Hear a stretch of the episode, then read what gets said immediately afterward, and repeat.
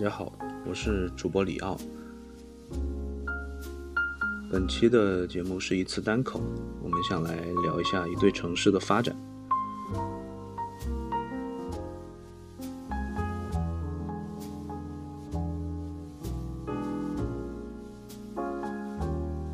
在中国啊，有很多容易引发群体撕逼的永恒话题，这些话题每天都有无数人在对喷，而且永远都不会有结果。如果对这些话题进行排名，那么常年霸占排行榜前列的话题，一定会有这两个。第一个是饮食，比如说粽子和豆腐脑到底是咸的好吃还是甜的好吃？就比如说烧烤到底是东北的好吃还是西南的好吃？第二个是城市，从香港到鹤岗就没有不能拿出来比较和争论的。今天我想跟大家聊的，就是这第二个话题。今年八月份，成都成功举办了世界大学生夏季运动会，这个是疫情放开后中国第一次举办综合性的国际赛事。然后就在这几天，杭州亚运会也即将开幕。这个是亚运会第一次在中国的非一线城市举办。两座本就被经常拿来做比较的城市，再次先后登上了国际体坛的热搜榜。从数字社交时代的网红城市，到最近双双被吐槽正在失去性价比。两座城市孰优孰劣的永恒话题，在网络上再次被引爆。城市之所以成为最容易引起撕逼的话题之一呢，就在于每个人都会对一个或几个城市产生深刻的主观情感。有首歌叫《谁不说俺家乡好》，对于大多数人来说，家乡都是美好的，至少它是独特的。如果真的你在网络上看到有人说你家乡不好的，可能大家都会多少有点抑制不住想对喷的冲动。呃，最近几十年来，有越来越多的城市排名、城市榜单，试图从更加理性的角度来对不同的城市发展状况进行横向比较。在国内讨论量比较大的，比如说第一财经主办的商业魅力城市排行榜，这个榜单把新一线城市这个概念彻底炒火。同时，成都常年霸占也招来了不少议论。在业内比较知名的城市榜单包括科尔尼的全球城市指数、GAWC 的全球城市分级排名、中国社科院的全球城市竞争力报告等等。这些榜单的共同点呢，就是对很多评价维度和指标进行综合计算，最终得到一个相对客观的结果。但是我们暂且不论这些榜单的数据真实性如何，重要的是，他们的评价框架和维度一般都是有具体指向的。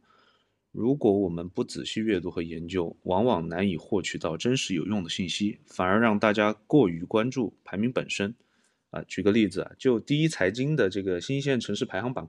其实它只是针对商业魅力这一个视角所展开的评价。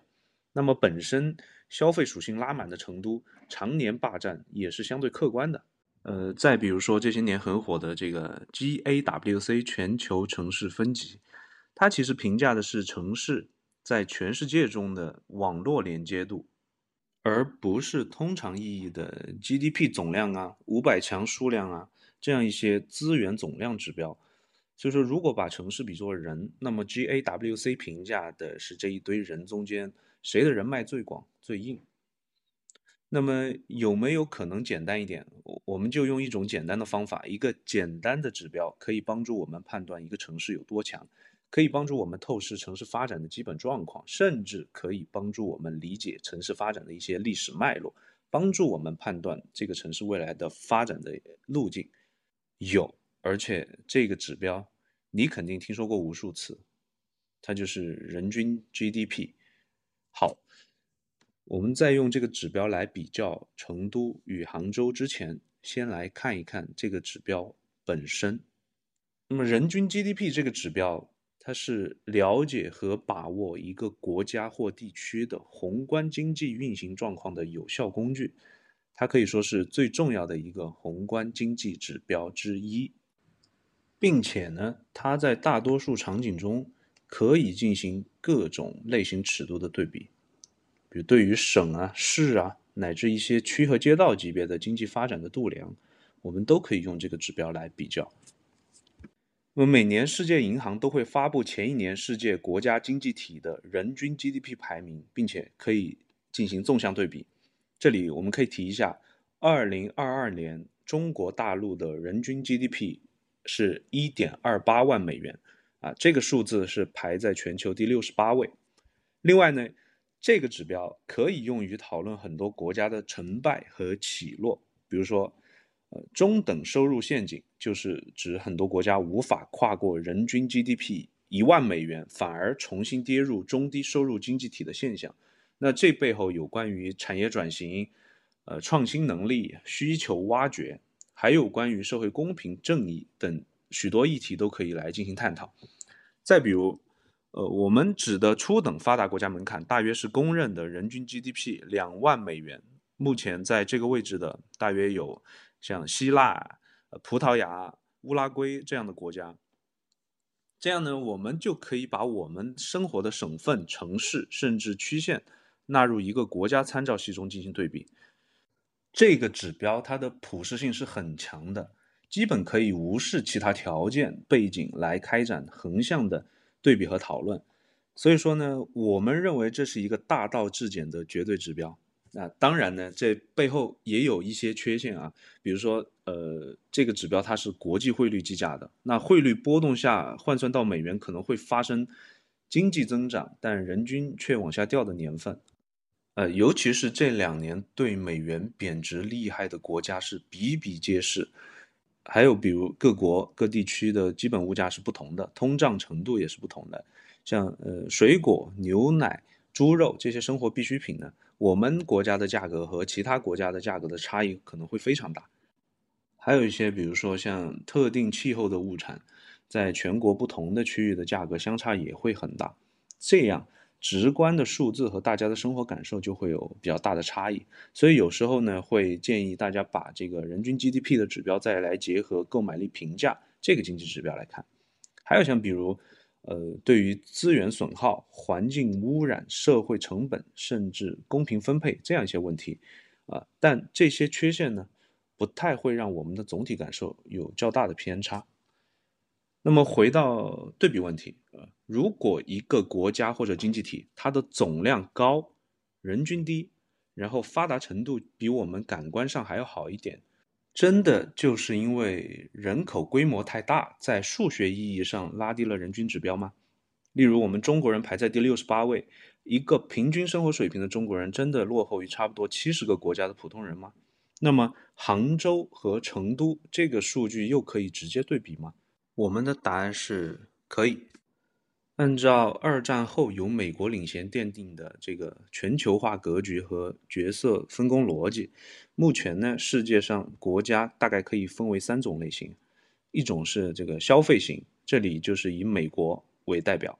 以发达国家居多，他们普遍现在是过得不错的，他们普遍掌握了像金融啊、科技啊、货币啊等等领域的一些话语权和定价权。提供了全球性的需求。那第二种呢是生产型的，以中国为代表啊，这里面基本是呃出口导向的工业国家，制造业的基地，他们的产品满足了消费型国家的需求，也在内部构成了一套供应链的体系。这些国家过往的几十年也受益于这个全球化，所以说一般呢被称为了这个新兴经济体，但就是内卷是非常严重的。这也是为什么会有很多国家掉入中等收入陷阱的原因之一。那么第三种是资源型，呃，比如说像俄罗斯啊、中东啊这样一些国家为代表，他们提供包括能源、金属在内的各类资源品，作为大部分生产型国家要制造产品的上游原材料。那么对应到城市呢，其实也可以大致这么来分类啊。这里面资源型的经济体，由于国际大宗贸易的周期，可能它的人均 GDP 的波动会在不同年份间波动会非常大。那么其他两类总体来说是供需关系基本稳定的。所以说，像杭州、成都这样的综合性的大城市，呃需求旺盛，也有很多产品服务对外供应，所以我们是认为这个是可以直接进行指标对比的。那么现在就让我们来看一看成都与杭州的人均 GDP 的对比。从总量上来说，二零二二年成都的 GDP 是刚好迈过了两万亿人民币的这样一个门槛。那杭州是稍微落后一点点，是一万八千七百五十三亿元。从历史上来看的话，两个城市的 GDP 总量差距一直也是你追我赶的这样一个状态。啊，从两千年到二零一零年，杭州的 GDP 的总量一直处于领先的状态。从二零一零年开始到现在，成都在总量上是连续压制了杭州十余年，并且在最近五年逐步拉开了身位。目测呢，二零二三年这两个城市的总量差距。大概会达到两千亿左右。那回到我们这次话题的核心啊，人均 GDP，二零二二年成都的人均 GDP 是九点八万元人民币，而杭州是十五点二万元人民币。放到世界上比较，杭州差不多可以达到像拉脱维亚、立陶宛这样一些东欧国家的水平，而成都则只超过中国平均水平一点点，大致是相当于像。阿根廷、智利啊，这样一些南美主要经济体的水平，我们想来粗略看一看这个差距是怎么形成的。成都这个略超两万亿的总量是通过两千一百万人口来创造的，而杭州略小于两万亿的总量呢，仅仅是依靠一千两百万人口。换句话说，从 GDP 创造能力上来讲，杭州的一个人是顶成都的一点五个人。拉长了看，这个比值在最近的十五年间是在不断的缩小的。早在二零零六年，杭州的一个人是要顶成都的两个人。好了，至此我们可以下一个简单的结论：两个城市都很好了。那其中呢，成都比杭州是更大，杭州比成都是更强。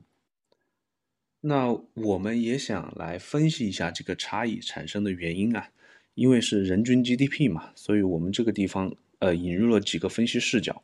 呃，首先是关于人的视角，因为人是这个指标的分母。那人口的视角呢，我们主要想从人口构成和财富效应两个方面来展开。先说杭州，我们这里找了一下数据，最近几年杭州的人口净流入结构中，河南、安徽。和江西排在省外的前三名，这个数据它甚至超过了省内的流入人口。那不知道呃，这个是不是跟二零一九年开通的这个商河杭高铁有很大的关系？那省内吸引排在前三位的是绍兴、金华和温州，但总体来说，呃，杭州的这个首位度不算特别高啊。同时呢。我们也看到，因为这几年这个互联网和短视频的两波风口带来的这个造富神话，以及壮大的民营企业对于多样化人才的渴求程度，同时杭州市政府也在加大对于毕业生引入的补贴力度，使得杭州吸引人才的质量是非常高的。那对于现阶段的老杭州人来说，他们是完整的吃到了国家发展的三波周期红利啊，第一个是本世纪初，因为这个我们国家加入 WTO，由民营企业来驱动的对外贸易的红利啊，这里面是以省内其他城市，包括萧山在内的一些，比如说做汽车零部件啊、做纺织啊这样一些工业品的小老板为代表，他们基本上是把第一轮的财富积累放在了杭州。值得一提的是，那个时候的萧山是很富有的，他们那个时候看不上杭州人。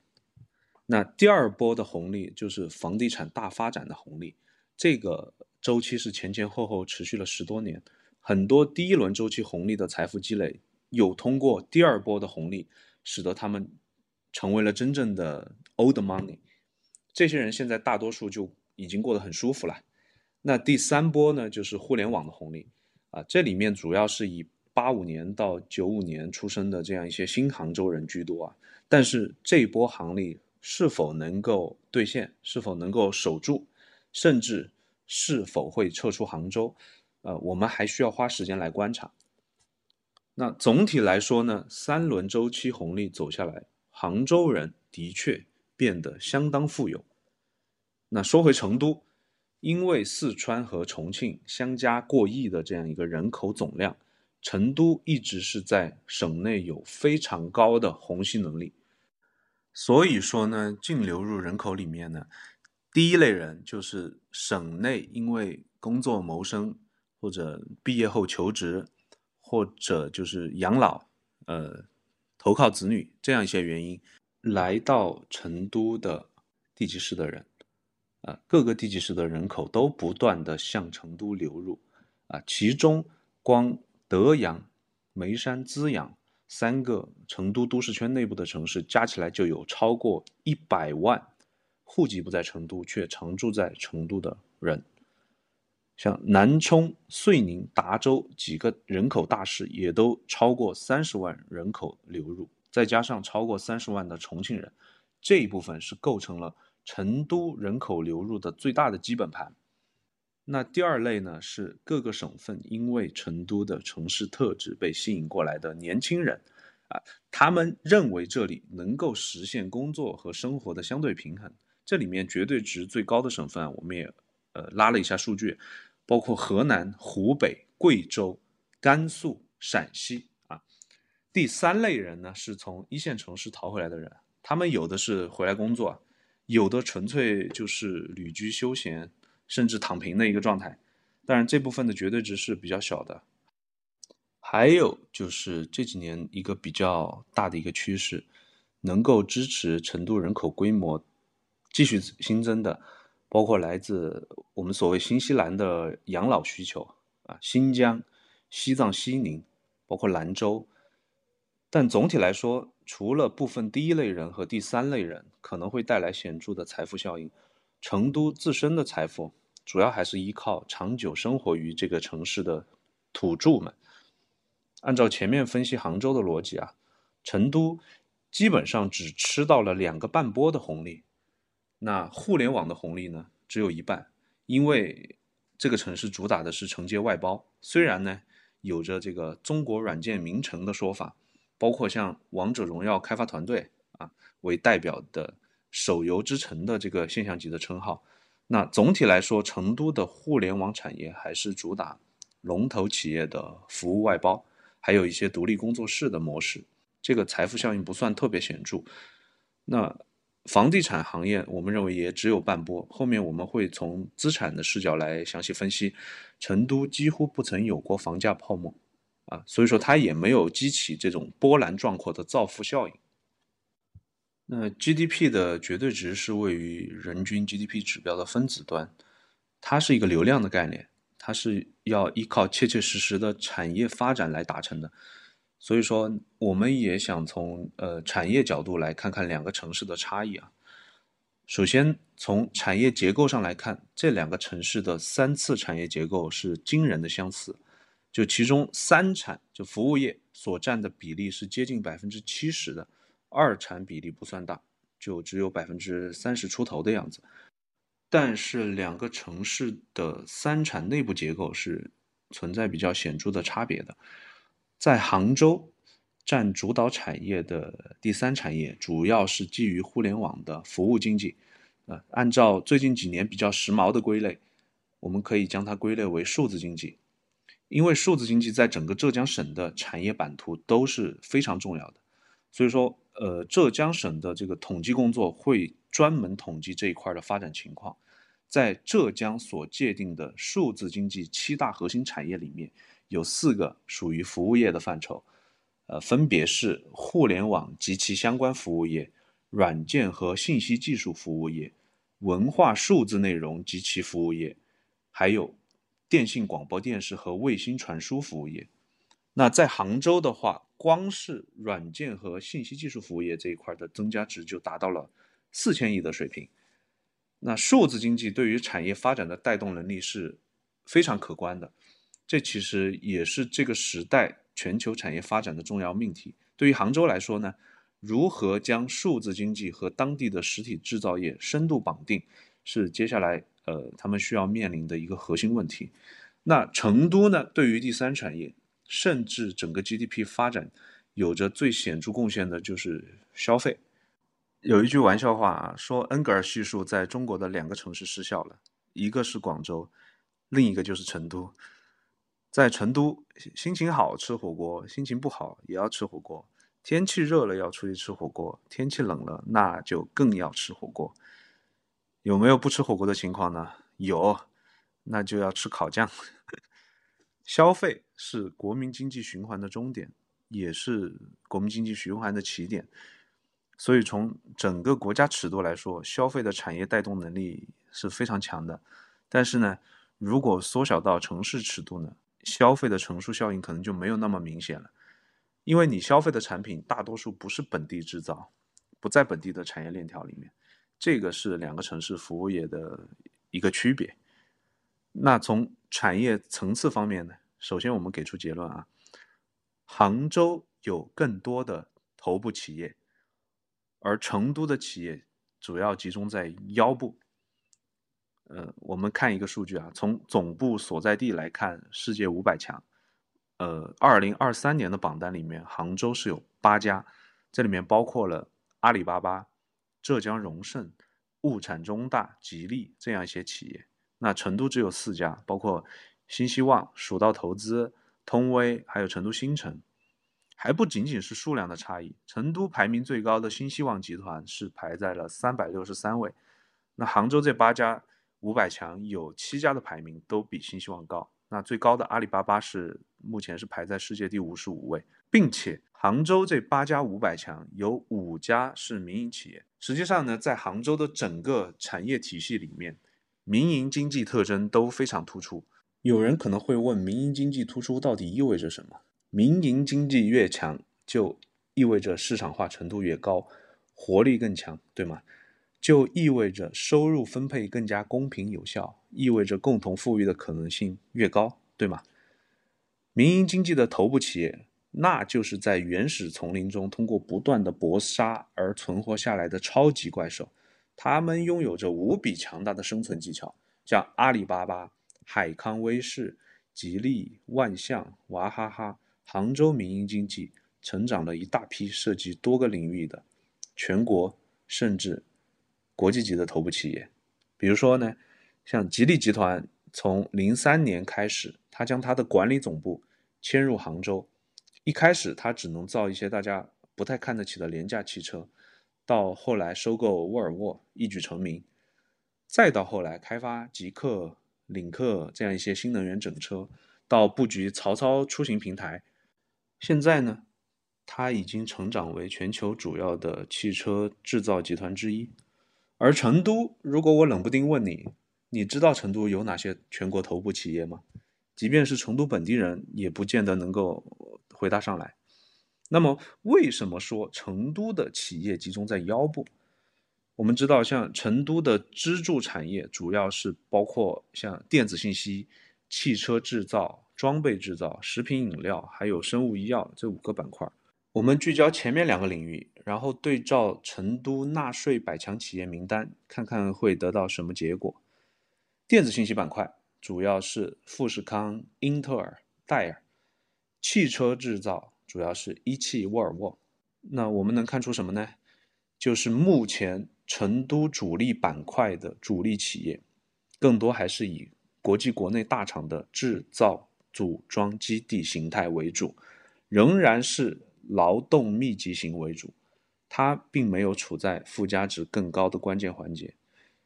没有更高附加值也就算了，最要命的是它还没有处在关键环节，就不能做出关键决策，那它就很难去主动适应时代的变化趋势。这对成都来说应该是体会非常深刻的。我们刚才也提到，成都有制造燃油车为主的一汽和沃尔沃工厂，每年为成都贡献了大量的税收。但是现在，整车过渡到了新能源时代，成都的燃油车势必面临巨大的生产压力。我们观察到了一组数据啊，二零一七年是成都汽车年产量的巅峰，啊，这一年成都的产量是达到了一百三十万辆。那短短四年之后，在二零二一年，产量就已经遭到了腰斩。更夸张的是，这不是逐年下降的结果。一九年成都还能产一百万辆，到电动车极大发展的二零二零年，产量直接断崖，下降到了六十万辆。这就是市场竞争的残酷。但是，嗯，成都能够对此做什么呢？就这两个企业而言，成都几乎是无能为力。吉利自身也有新能源产品线，但是要不要放在成都，是人家企业说了算。最可怕的是，如果成都不能做发牌的人，成都手里面引以为傲的像电子信息、航空航天啊，还有一些其他的优势产业，会不会有一天也面临这样的至暗时刻呢？所以从上面我们产业结构和产业层次两个维度就可以看出来，为什么杭州的人均 GDP 是成都的一点五倍？因为杭州人所从事的产业。它的创造力、它的带动性、它的附加值是要比成都高出许多的。那前面我们说的是流量端的这个 GDP 的产出，那和流量端来相对应，我们也试着从存量端的两个方面来看两个城市的核心资产，那分别是房地产和风险资产。啊，首先房地产大家也比较关注啊，杭州的房价均价在我的印象中。很多年份都在全国的前五名，当下这个时间点，大概杭州有四五个区的均价是到四万元人民币以上。但是杭州的房地产是一部所谓的跌宕史，从零八年金融危机后，呃，四万亿的投资计划，还有火热的民间借贷，把杭州的房价在二零一零年的时候就推到了全国第一。那一年杭州的。房价均价上涨了超过百分之七十，在那之后呢，很多民企倒闭，老板跑路，高利贷挤兑，银行资金紧张，呃，温州的楼市泡沫是直接覆灭了。那同时杭州也是受到了很大的影响，所以我们看到二零一二年到二零一五年，杭州的房价均价是跌去了百分之四十。到了二零一六年，G 二零峰会在杭州召开。加上那个时候全国开始推棚改，杭州的均价又从一六一七一八三年累计上涨了接近百分之八十，然后呢，又经过两年的沉寂之后，从疫情后，杭州的房价在二零二二年的七月份冲到了历史最高点，大概整个城市的拉平之后的均价是三点五万元，所以说可以看到，过去十五年大概有三波主升浪。还有随之而来不短时间的震荡下跌，这个构成了杭州房地产的一个发展的故事。那从目前来看，杭州居民房贷的杠杆率是超过了百分之一百三十，这个数据是排在了全国的第一。所以说，可能啊，将来杭州的房地产又会是一段泡沫消化的震荡期。那成都又是另外一个故事。二零零八年的五幺二大地震对成都的打击不小，呃，二零一零年成都主城区的均价才七千块钱，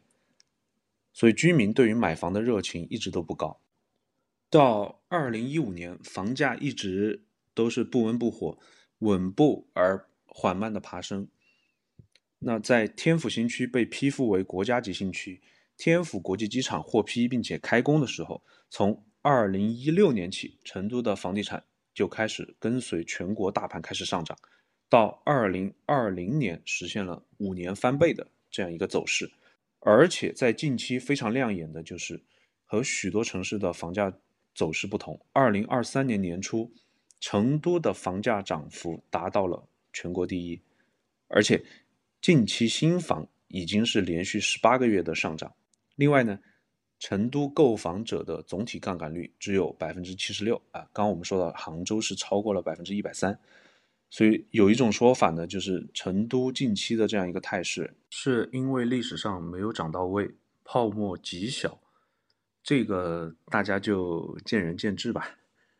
然后我们说到风险资产这一块儿，前面我们讲到了五百强企业的情况，我们也来看一下上市公司和二级市场。从 A 股上市公司的数量，目前杭州是超过两百二十家，排到了全国城市的第四名。而且这里面民营企业的比例超过了百分之七十。除了传统的互联网、软件开发企业之外，也不乏在工程机械、电气设备、文化传媒、医药生物这些行业领域的公司。那目前这个时间点啊，市值排在前几位的包括了海康威视、荣盛石化、同花顺、恒生电子、华东医药、杭州银行这些企业。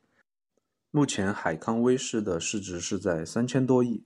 荣盛石化超过一千亿。此外呢，像阿里巴巴、网易、农夫山泉这些在港股上市的企业，总部也在杭州啊，他们的市值是远远超过海康威视的。杭州的中小微企业的比例也是相当高，有很多行业特定环节的，我们叫专精特新的小巨人企业。那成都的上市公司目前是一百一十六家，排名全国城市的第八名。主要覆盖的是新能源、生物医药、国防军工、机械设备这样一些行业领域。目前按市值排名前几位的，通威股份、四川路桥、川投能源、成都银行、东方电气、科伦药业、水井坊。那目前市值破七百亿元的只有通威一家啊，目前是一千三百多亿，而且好像还没有看到比较厉害的境外上市的成都企业。上市公司的多与好，带给城市更多的就业岗位、更高的薪资水平、更美好的个人前景。所以，对于外部投资者和企业来说，上市公司的效益和机遇具有源源不断的示范效应。相应的，资本市场关联服务产业也越发达。从上面的对比，我们也大概可以看出，对于资产端的支持逻辑啊，两个城市区别是非常大的。杭州是。从草根崛起的创业文化形成的民间资本、本地资本，还有一些中小企业形成的一套资产支持生态系统，而成都还是以政府的引导为主，包括头部的央企、国企，还有一些大型的研究机构来支撑成都的资产。那前面说到的差异啊，我们认为是一种。现象的展现，它只是一个表象。那我们也试着更深层次的想挖掘一下这两座城市的差别。首先，第一个绕不开的是从历史脉络和地理环境来看两个城市的区别。那这一部分呢，国内外许多学者都研究过这个方向啊，比如说那本很知名的《枪炮、病菌和钢铁》。对吧？还有像彭木兰的大分流这些，就一个核心的观点就是说，一个地方的温度、气候、纬度、海拔、地形这样一些原始的地理格局，它决定了这个区域在文明史的命运以及这里生存的人的性格。呃，我们将它称之为终极因素，或者概括的讲，这个叫宿命论，或者叫地理决定论。那成都和杭州都受这个因素的影响是颇为深远的。首先，我们来说成都这座城市。比较熟悉成都的朋友们应该都知道，成都是中国唯一一座三千年来城址不变、城市的名字也没有改变的大城市。这已经在某种程度上表明了这个城市发展有一种宿命感。那成都它是在。四川盆地的西部啊，坐拥整个成都平原。在公元前二百五十六年，战国时候的蜀郡太守李冰，对于都江堰的修建，润泽了整个成都平原，开启了成都城灿烂的文明史，也将整个川蜀大地最好的土地留给了成都。嗯，大家可能有所不知，“天府之国”这个称呼最早。指的可是陕西的关中平原。那都江堰修建之后呢，成都所在的成都平原就一直是整个中国的大后方。它和中原所谓的正朔正统区域，一直是保持着虽然遥远但十分密切的联系。啊，刘备诸葛亮集团从中原荆州来到成都建立蜀汉政权，他是想为汉朝延续国祚，对吧？一直。他都想着要反攻中原。唐朝安史之乱、长安危急的时候，唐玄宗也是跑到成都来避祸。在危机解除之后呢，又返回长安。像杜甫这样伟大的诗人，也在乱世飘摇之中来到了成都，写下“安得广厦千万间”的传世名句。北宋末年靖康之乱，中原一大批人来到蜀地来避祸。他们中的有一些文人，甚至觉得成都还不够安全，所以他们一路向下，又到眉山，一跃让眉山、眉州成为了一个进士之乡，诞生了像苏轼这样的大文豪。那后来像张献忠建立政权，他的都城也放在蜀地。石达开出走太平天国，最后也是在成都就义，甚至蒋介石内战失败后，最后都是从成都飞往的台湾。所以有一句话叫做“天下未乱，蜀先乱；天下已平，蜀未平”。成都经历起落，但是一直是接待移民的一个大户区域。建国之后，三线建设，成都也承接了很多国家工业。可以说，成都平原一直是国家的安全重地和战略备份，资源也因为盆地平原相对集中。但是，成都。一直是怀揣了一个中原梦，他的这种雄心和野心，让他虽然是偏安，但无比是想要成为中心。所以说，现在的成都和四川，我们也可以把它比喻成一个微型化的北京和中国。然后我们说回杭州，虽然它也是偏安，但是它自始至终对于逐鹿中原是没有任何兴趣的。成都筑城的时候，杭州还不叫杭州，它还是一块吴越地区山地丘陵资源散布的一个边缘之地，连中原文化都鲜有波及，而且它一直是在这个扬州的统治之下，甚至那个时候西湖都还没有形成。那到了三国两晋时期，中国的经济中心是第一次从中原向南移动，在飞来峰下建立了灵隐寺。这片土地才逐渐在中国的版图上显露出来。隋朝杭州的地名第一次出现，然后开凿了京杭大运河。呃，杭州的地位随着大运河的开凿，实现了历史第一次的重大跃升。从那个时候之后，杭州所在的区域就一直是中国的经济中心，为。中央提供了超越人口和土地比例的财政，所以有一句话叫做“苏湖足，天下属”。但是这块土地跟黄河、长江天堑无关，也不在山脉或者大平原的关隘之处，从来都不是争夺天下的咽喉和枢纽，政治和军事上是一块无关全局的土地。可能也正因为这个样子啊，它不像。成都也不像像南京、西安这些城市有着比较悲痛的屠城史。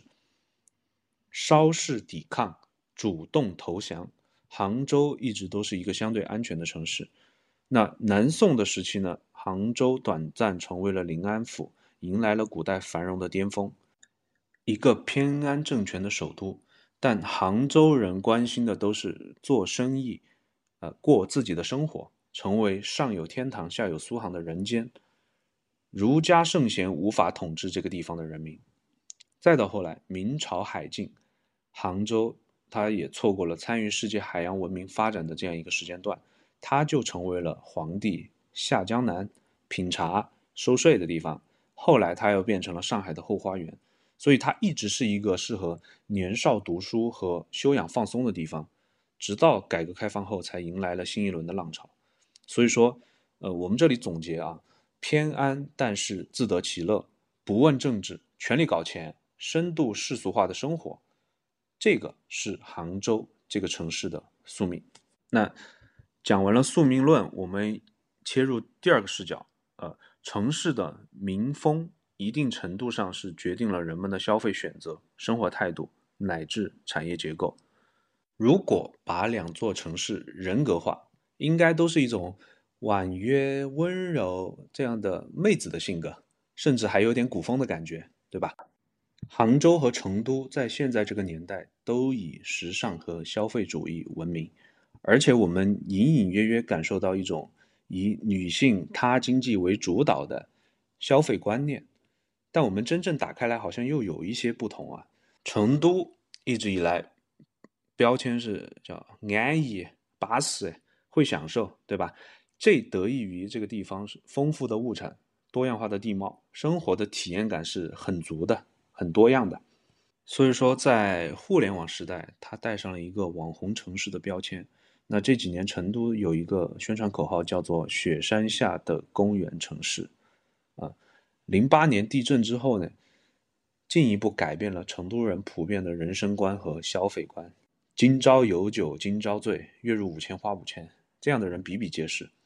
成都是一种烟火气弥漫的城市，传统美食、苍蝇馆子很多，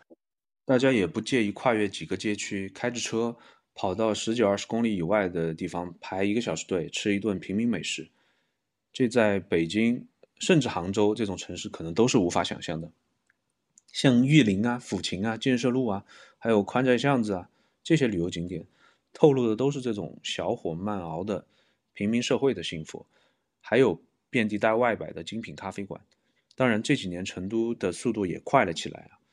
除了社畜们自我补偿之外，省内周边的地缘消费移民。一线回来的降维消费移民，还有一些国际消费移民，彻底刺激了成都旺盛的消费力。奢侈品巨头、高端商场、豪车、高级外国料理遍地开花，彻底做强了这座消费城市。那前面我们也说到，杭州这个城市的性格相对比较精致，走的路线呃高端化，网红扎堆，强化了这种意向。它的市民美食是远远不如成都的，甚至有人都叫它美食荒漠。整体的物价也要高一些，啊，这里有一个统计数据啊，二零二二年杭州的人均消费在四万六千元人民币，这个数据是排到了全国所有城市的第一名，所以它的这个消费习惯带着一种被资本裹挟的感觉。早年呢，杭州极具承接了全浙江私人老板的消费能力，筑好了这个城市的消费底子。你想，大家都还比较穷的年代，这些老板的购买力是有多强啊？当然，也因为在包邮区靠近各种像服装啊、轻工业产品啊这样一些生产基地，电商端的消费力也是非常旺盛的。同时，杭州有一个非常大的特质，就是各类孵化网红和自媒体的 MCN 公司在杭州百花齐放。杭州现在是网红小姐姐最多的城市，你看。它跟成都网红的这个属性还不一样呢。其次呢，还有一个原因，我们认为在杭州早期历史城区的保护是缺失的，尤其是和同为人间天堂的苏州相比啊，你看苏州是专门成立了一个姑苏区来整体保护它的历史城区，还有它的那些园林，那杭州跟它比就是不可同日而语了。再加上杭州对于土地财政的依赖是比较重的。它的新城新区和房地产开发，我们认为是相对比较激进的。那保护的好的地方呢，像西湖啊、西溪啊，就那么几块好的地方，它是被资本一直盯着的地方。所以说，杭州它整个都市的消费场景，就是把人赶到了一个一个的精致的玻璃盒子里面，然后这里面租金也贵，对吧？你爱吃不吃，反正我卖的贵，食材怎么样都无所谓。这个美食荒漠可能就是这么来的。另外呢，就是杭州人骨子里面的商业意识，杭州人很在乎的是叫投资型的消费，而投资型的消费会让人越花钱越有钱，这个是有乘数效应的，它是能够产生新的资本积累的，所以对经济总量的贡献的持续性，我们认为可能会更强。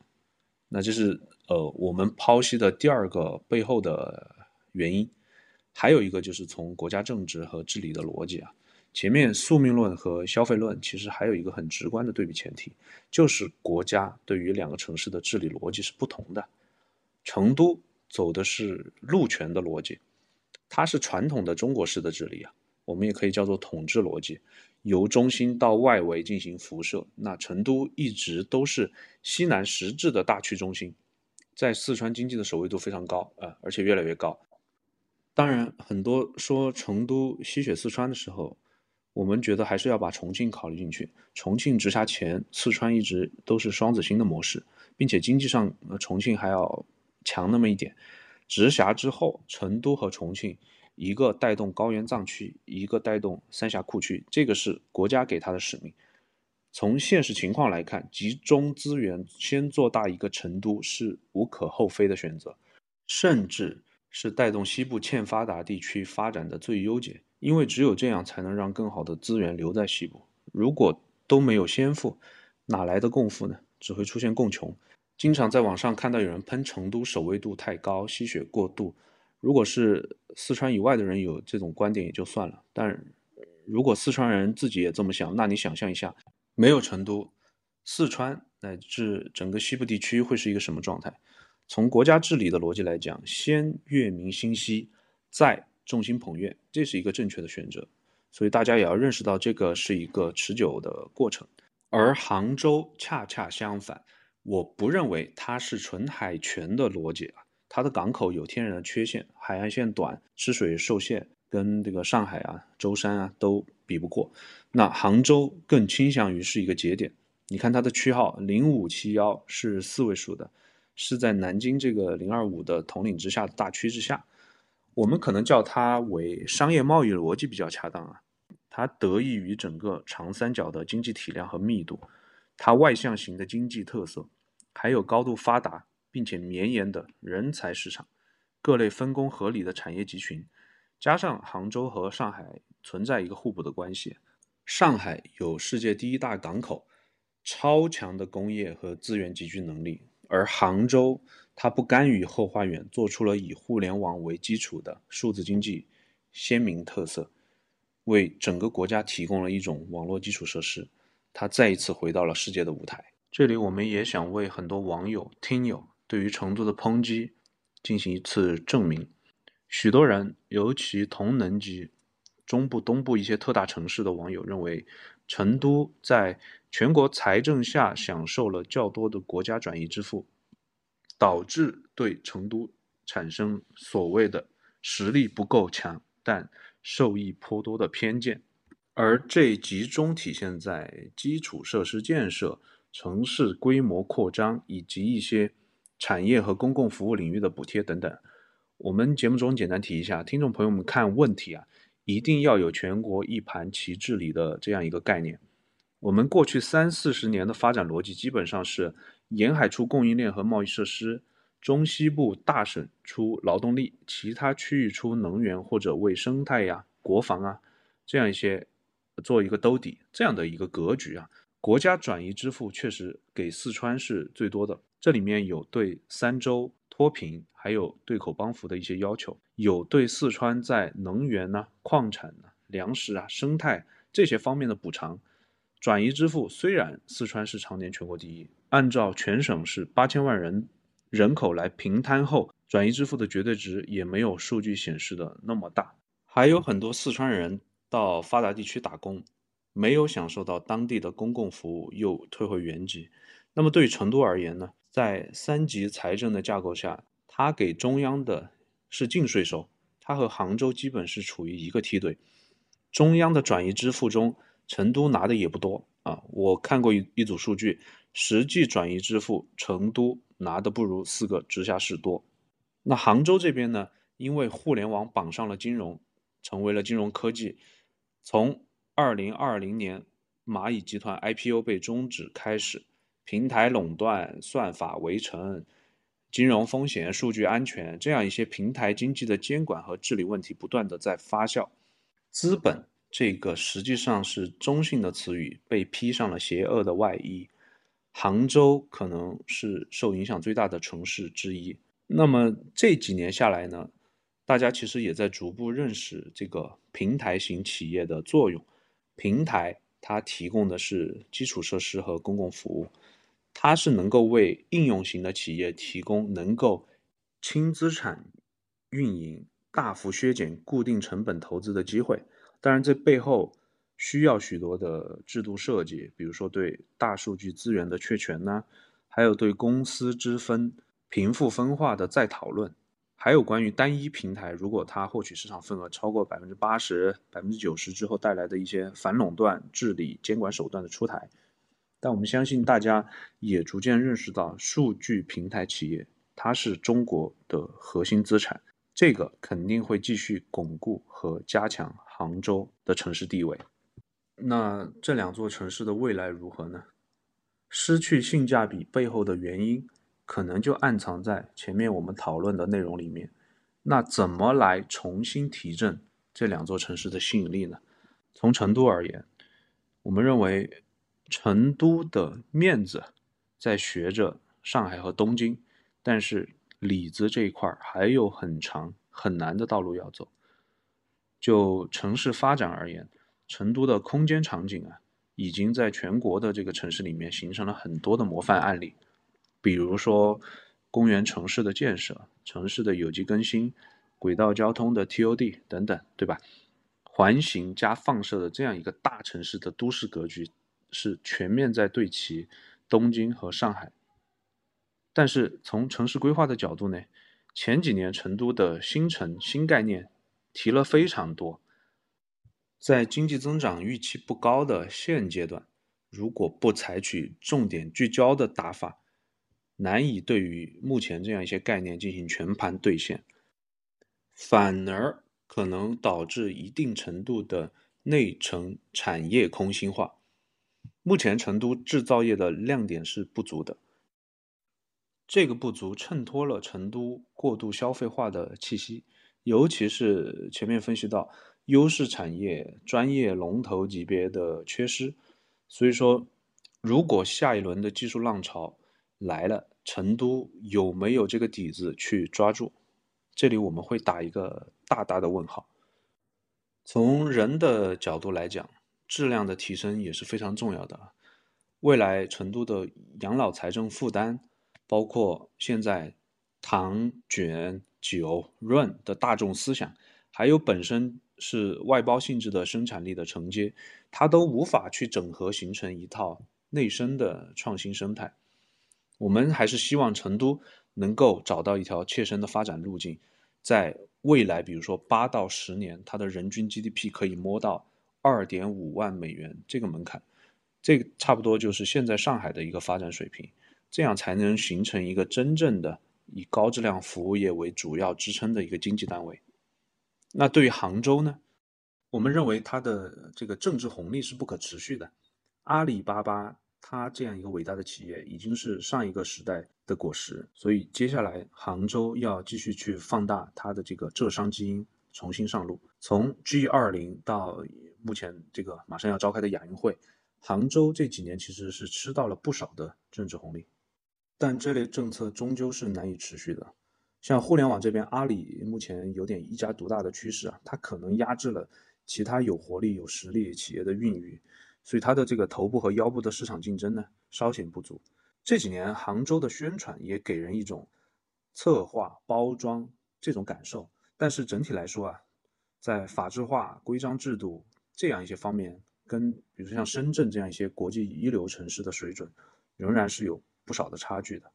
大企业强国，小企业富民。最近国家发改委刚刚设立了这个民营经济发展局，怎么重新给民营企业家们注入信心，继续在战略新兴产业培育更多的专业细分龙头，形成更大的财富效应？可能这个是杭州要重点去解决的问题。创新，它是杭州的城市基因。那过去其实杭州主要是做的是叫应用创新，或者叫商业模式的创新，它只是创新的一个维度。呃，这里我们也找了一些城市作为对标啊，我们觉得杭州应该期待自己成为更好的西雅图。啊，西雅图这座城市，它就是因为波音、亚马逊还有微软这几个伟大的企业，以及他们所创造出来的原始技术创新、工业创新，还有供应链管理创新，得到了整个城市的重生。所以，我们希望杭州在未来七八年的目标应该放大到四万美元的人均 GDP 的门槛。那这个数值就代表着已经迈入了高度发达国家的水平。好，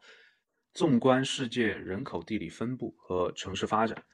基本上是每一个亿人口就会诞生一个超级大城市。按照这样一个规律的话，中国未来是要形成十个以上的超级城市，成都和杭州都会是实力强劲的候选人和竞争者。正如对中原梦的渴望一样，成都接下来还会有世界科幻大会、世界园艺博览会、世界运动会，还有一些比如说拼羽的世界级赛事的举办。赛事之都一直都在路上，而杭州好像是更加务实的立足自身，做好数智和天堂两个特色鲜明的名片。那么各位听友们，成都和杭州未来你更看好哪座城市呢？打破滤镜后的网红城市是真的在逐渐失去性价比吗？你和这两座城市又有什么特别的故事吗？欢迎在评论区和我们留言互动。我们这一期的节目就到此为止，再见。君可见刺绣每一针，有人为你疼；君可见牡丹开一生，有人为你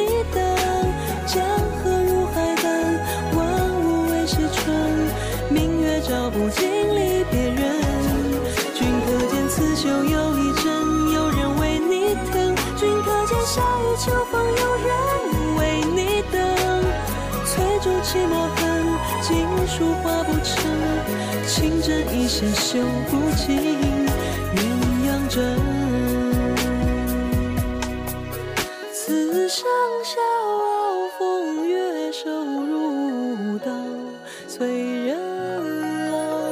来世与君暮暮，又朝朝，多逍遥。芙蓉城三月雨纷纷。四月绣花针，羽毛扇摇着千军阵，锦缎裁几寸？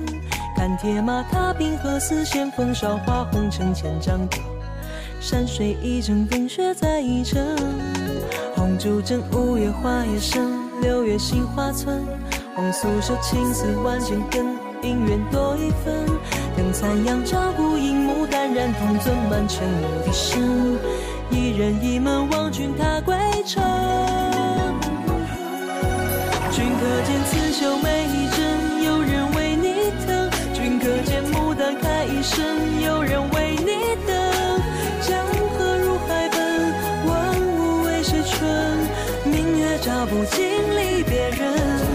君可见刺绣又一针，有人为你疼；君可见夏雨秋风，有人为你等。翠竹泣墨痕，锦书画不成。情针一线绣不尽鸳鸯枕。